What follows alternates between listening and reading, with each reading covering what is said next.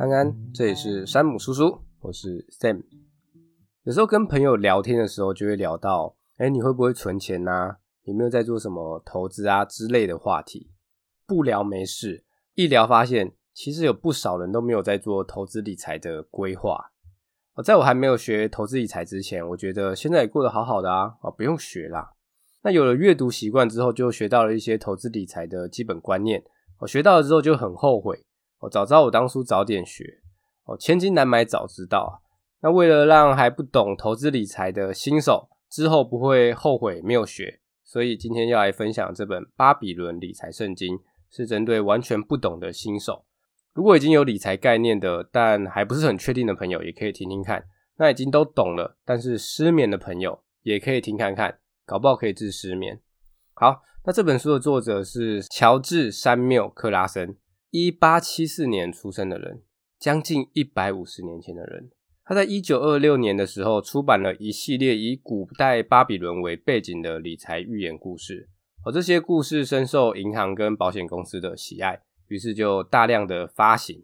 其中最有名的就是这本《巴比伦理财圣经》。你们不要想说一百多年前的人写的有用吗？还是有用哦。作者认为这些理财的原则就像万有引力一样。牛顿在苹果树下会被苹果打到，你也会哦，只是你不会成为牛顿而已。总之，理财的原则是亘古不变的。你们有缺钱的烦恼吗？先不要去什么当铺，先来听看看这本书在讲什么。这本书销售超过两百万本，被称为理财的入门指南，非常适合新手入门。越早懂得投资理财，你之后的生活就会过得越轻松，是真的哦。我非常后悔没有早点学投资理财的观念。好啦，不多说了，我们直接回到古代的巴比伦，来听看看理财的寓言故事。这次故事的主角还是小明。哦，小明是一个打造马车的工匠。小明每天都辛苦的工作，可以说是披星戴月，但是日子还是过得不是很好。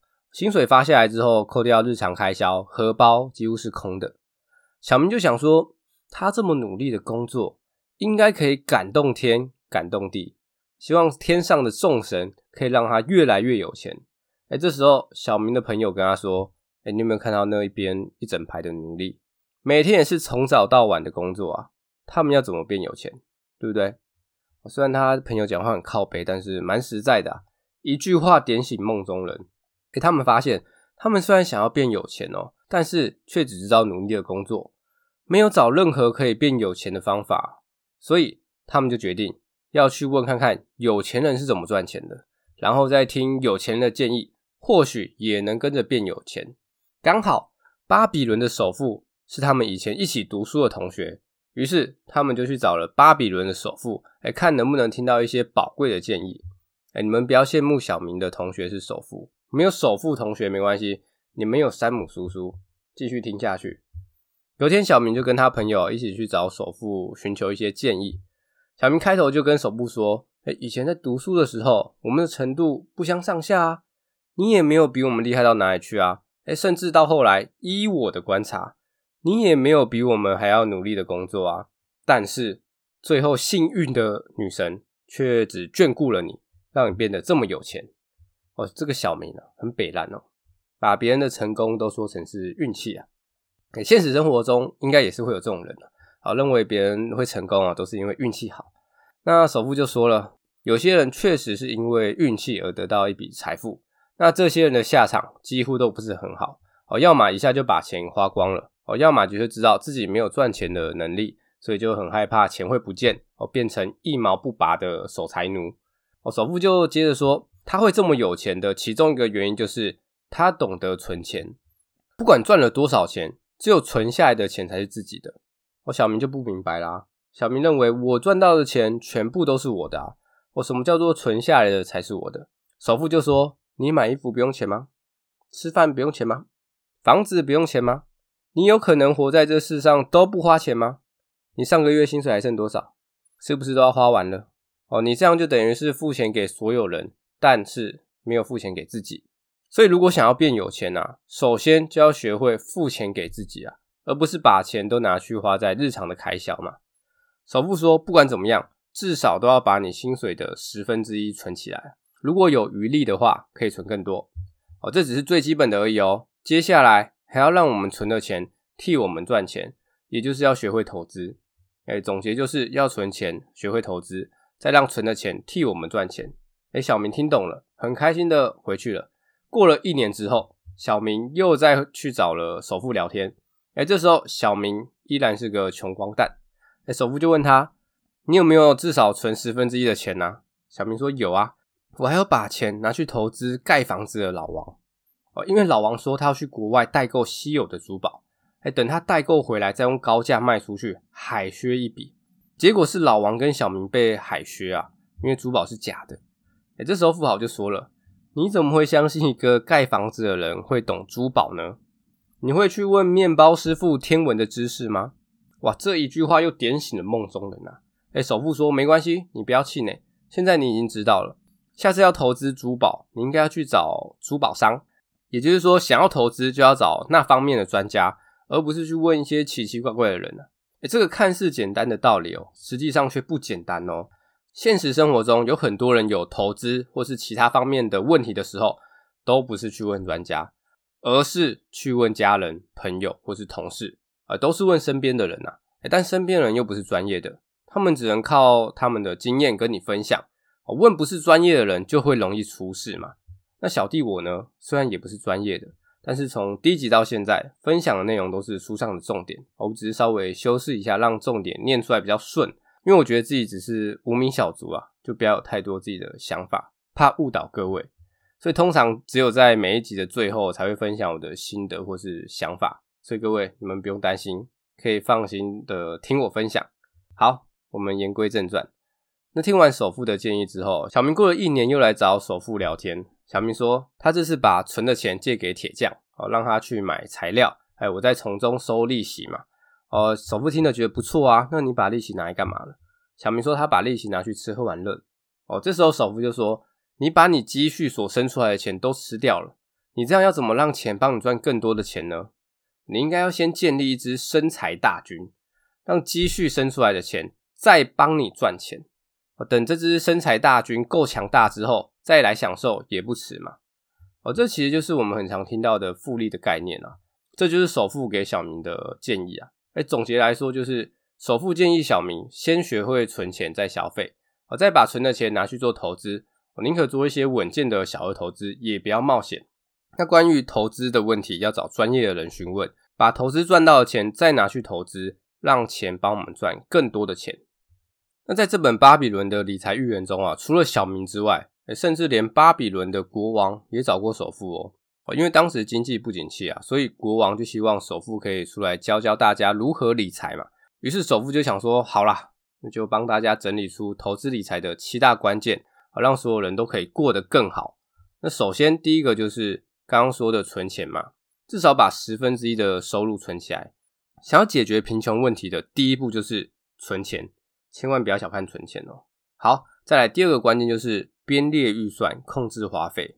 为什么要编列预算，控制花费呢？呃，首富说，人的欲望是无穷的，除非我们编列预算，刻意抑制我们的欲望，哎，不然我们不管赚多少钱都会花光。他希望大家不要把不必要的开销跟欲望混为一谈，只要稍微想一下自己平常的日常开销，你就会发现，其实可以聪明的删除一些不必要的花费，让自己的每一块钱都发挥到最大的价值。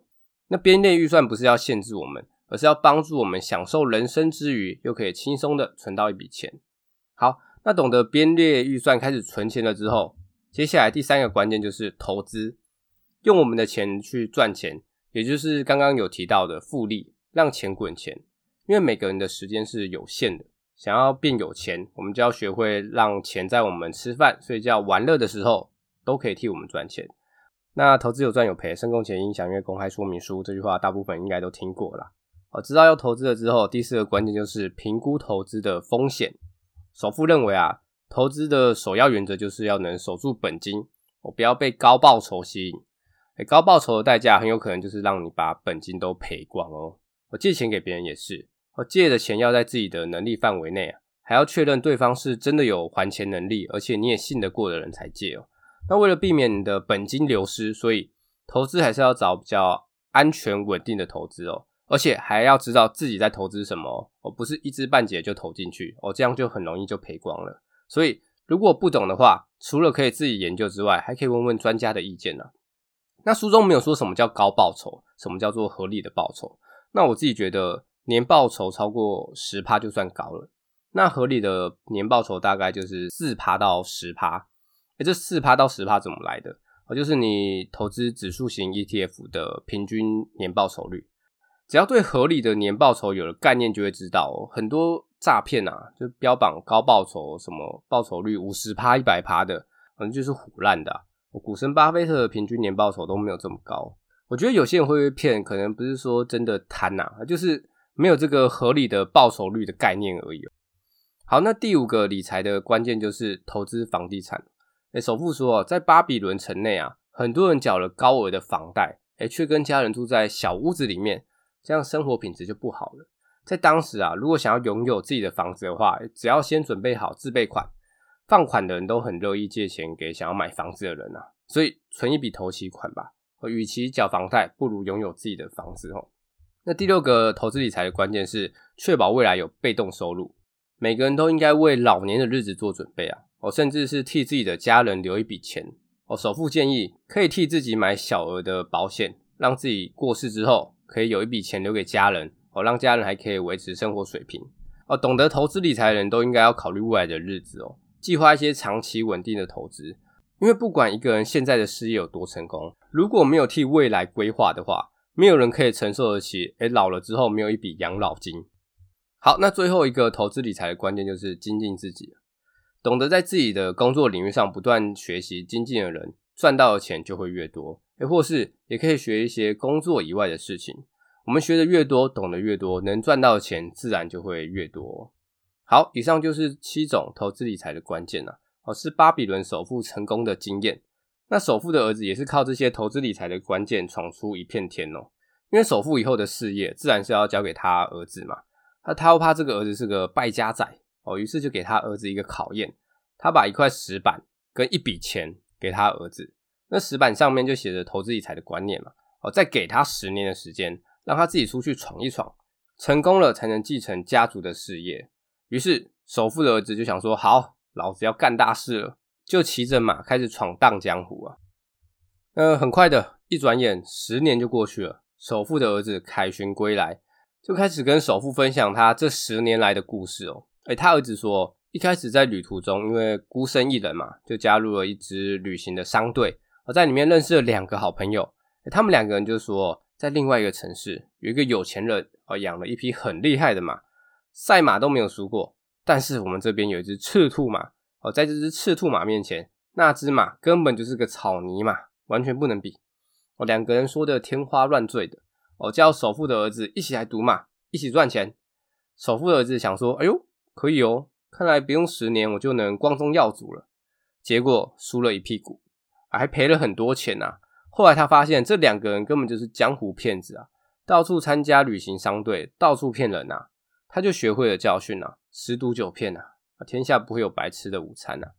那在这个旅行商队里面，首富的儿子还有认识了一个跟他一样也是有钱人家的儿子哦，也是要闯荡江湖的朋友。他跟首富的儿子说：“诶，在另外一个城市里有一个商人过世了哦，他店里的商品不错，客源也很稳定。”我们可以趁这个时候去收购他的商品，捡便宜，低买高卖。哎，只是我现在身上没有钱了，可能你要先出，等我回去拿钱，再跟你一人一半。哦，首富的儿子想说，嗯，机会难得，好，就先出钱收购了过世商人的东西。啊，但是收购了之后，这个富家子弟啊，一直不回去拿钱啊，而且他发现富家子弟好像只会乱花钱啊，一点都不精明啊。那他就想说啊，算了，不要跟他合作。但是屋漏偏逢连夜雨，首富的儿子发现啊，过世的商人在过世之前啊，店里的生意就不好了，哦，剩下的东西都是卖不出去的东西啊。那为了生活，最后只能忍痛贱卖一些商品啊。哦，这次的买卖啊，又让他亏了一大波啊。而这次的经验，他又从中学到了，不能去投资自己不懂的东西啊，不然下场会很惨啊。由于钱几乎都赔光了，哦，他只好去找一般的工作来赚点生活费。但是他又没什么经验，所以就到处碰壁嘛，钱就一笔一笔的花，日子一天一天的过去，首富儿子已经穷到要把马跟身边有用的东西都卖掉了。就当他以为他已经走投无路，没有脸回去面对乡亲的时候，他才想到他包包里还有一块石板啊，哦，上面写的就是首富给他的投资理财观念。哦，看完了之后，他觉得哦，当初真的是太蠢了，于是下定决心要重新振作起来，要把首付给他的钱赚回来。哦，毕竟首付给他十年的时间嘛，时间还很充裕。没多久，他就找了一份工作。我开始工作之后，他就照着石板上的建议，我存了十分之一的钱，规划每个月的预算，我删除不必要的消费。直到有一天，他的主管跟他说：“诶，你这个年轻人不错哦，不会乱花钱，又会存钱。你有把存的钱拿来投资吗？”那首富儿子就跟他说他之前投资失败的故事嘛，所以现在不敢乱投资。那主管就很详细的跟首富他儿子说他们的投资计划。诶，他评估了之后认为这个计划可以哦，于是就出资。加入了这个计划，那也很顺利的赚到钱，后来甚至成为他们事业的合伙人。哦，他认为啊，主管他们的投资眼光相当的精准，而且每次计划也讨论得很详细，投资观念相当好。哦，只有跟他们相处啊，他就学会了如何安全投资啊。呃，年复一年，他累积的钱就越来越多，最后除了把一开始的钱赚回来之外，还赚了很多的钱啊。于是他就感叹他爸爸的智慧，他认为啊。如果自己本身没有智慧，就算给他再多钱也没有用。但是有了智慧，就算没有钱的人也可以有机会赚大钱哦。所以各位，我千万不要想说，哎，等我有钱了再学理财哦，而是要先学会投资理财才会有钱哦。那除了学投资理财之外啊，认真工作也是很重要的哦。哎，书中的最后还有借由一个奴隶变成富商的故事，来告诉我们工作的重要性哦。有一天，富商的朋友就跟他说。如果我像你一样有钱的话，我就吃好、用好、穿好，好好挥霍、享受人生，才不会像你在那边认真工作嘞。只有穷人才要努力认真工作。那富商就说啊，想要有钱，努力工作是最基本的方法。我偷懒啊、逃避是不会进步的。想当年他还是个奴隶呢。哦，他朋友听到吓到，因为以前奴隶就是工作到死嘛，一辈子都是奴隶，怎么可能变富商呢？那富商就开始说他的故事。他说，他以前因为家里债务的问题，被他爸爸卖去当奴隶。那他变成奴隶之前呢，认识了一个人，我告诉他工作的重要性哦，不要把工作当成自己的敌人，而是要把工作当成自己的朋友。诶，那时候奴隶就是非常辛苦的粗活啊，做不好就直接挨鞭子的那种。所以就算有人跟你说要好好工作才有前途什么的，一般人都会觉得是干话吧。哦，不要说以前，我现在跟你们说要好好工作，你们也觉得是干话。但是这个富商有听进去。把主人交办的工作都做得很好哦，他的主人还有在烤面包啊，做蛋糕。富商也很主动的去学跟帮忙啊，因为富商学得很快，表现得很好，主人也对他照顾有加啊。由于富商不想当一辈子的奴隶，他想赚钱赎回自由之身，所以他就跟主人商量，他想用他休息的时间帮主人去街上卖蛋糕，哎，赚到的钱再分一些给富商。哎，那主人听了觉得哎不错哦，就同意了。那富商就努力的认真工作卖蛋糕。对自己的工作很满意，也存了很多钱。他认为啊，只有认真工作才能帮助他走出现在的困境。那最后，他也成功的赎回了自由之身哦，甚至还变成了富商。哎，这就是一般人跟有钱人的差别啊。一般人讨厌自己的工作，而有钱人反而是热爱跟认真对待他们的工作。哎，普通人跟有钱人的想法真的是不一样哦。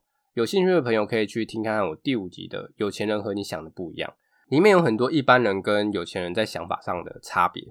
好，那对于我们这种一般人来说，工作真的就只是一份工作而已嘛。我想到要上班就很厌世，但是其实我们可以往好的地方想，诶，想一下这份工作可以让我们衣食无忧，我可以让我们买想买的东西，去想去的地方，我甚至还能照顾到自己的家人之类的，有没有？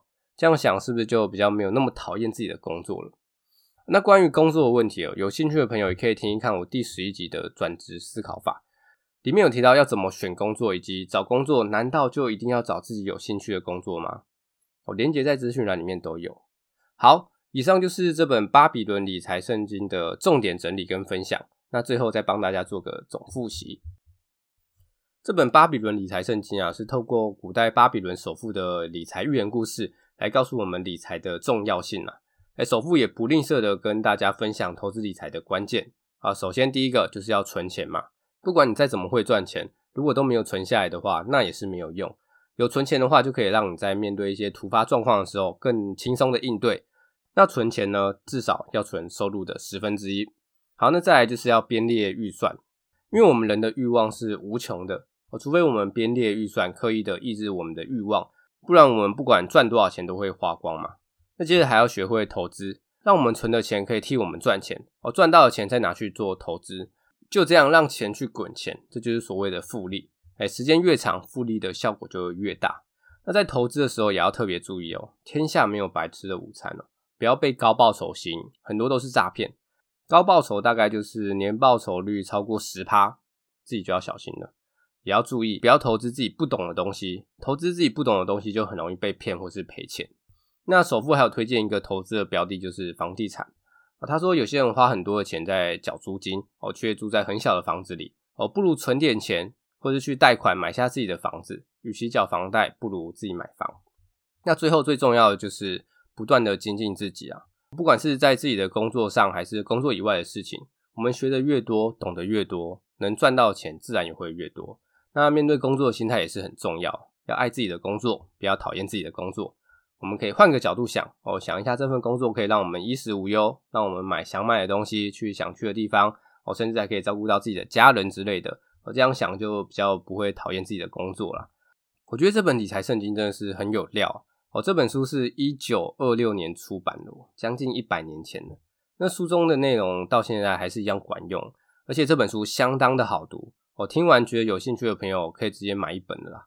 那你说照书上说的做就能成为首富吗？啊，我是觉得应该很难啦。但是照着做，绝对可以让你的生活变得更好。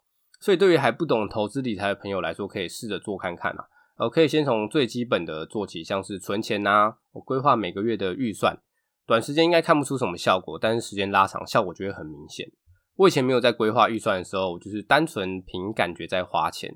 我想说不用理财啊，我自己会克制哦，凭感觉克制啊。那结果大概就是两三个月左右，会有其中一个月的卡费很高，然后我就想说，诶，奇怪，我花这么多钱吗？啊，然后也一直不以为意，然后就一直重复这个循环哦。诶，直到我开始记账，然后编列预算之后，就几乎没有这个问题了。哦，以前是有多少花多少。没花完的就当做存下来。那开始有存钱跟编列预算之后，真的会让自己花钱花得比较踏实啊。那书中有两个故事，我比较有感觉的，跟大家分享一下。一个就是奴隶变成富商的那个故事啊。那书中说的奴隶，我觉得就很像在影射不懂投资理财的人哦，就是每天辛苦的工作，诶，也没收到什么钱哦，一辈子都被工作绑着哦，甚至到死了都还是奴隶。我觉得懂投资理财，就是可以让你的生活变得更好、更有弹性、更自由。我不用到老都还要被工作给绑着。那第二个故事就是首富给他儿子一笔钱跟投资理财观念，叫他出去闯荡的故事嘛。哎，现实生活中，相信很多人都会羡慕这些含着金汤匙出生的人啊。为什么我老爸不是李嘉诚，对不对？那这个故事说，首富的儿子一开始把钱给赔光了，后来重新看了理财观念，才把钱又赚回来。所以重点还是观念呐。你如果没有投资理财的观念的话，给你再多钱都没有用，你不是花光就是赔光啊。如果不趁年轻的时候学，等你老了，可能家人过世了，留了一笔钱给你，你也不知道怎么花。而且我前面有说到，我觉得有些人会被诈骗，不是因为贪，而是因为没有观念。所以趁年轻的时候先学，不要等到老了哦，有了一笔钱，然后被骗光，或是都已经到了退休的年纪，还要为了钱的事而烦恼。那对于投资理财有兴趣的朋友，也可以去听一看我第三集的致富心态，或是第六集的会接思考，相信对你们会有很大的帮助啊。那有什么问题或建议都可以私讯我的 IG 或留言跟我说，觉得不错的话，五星支持鼓励分享一波。那这集就分享到这边，拜。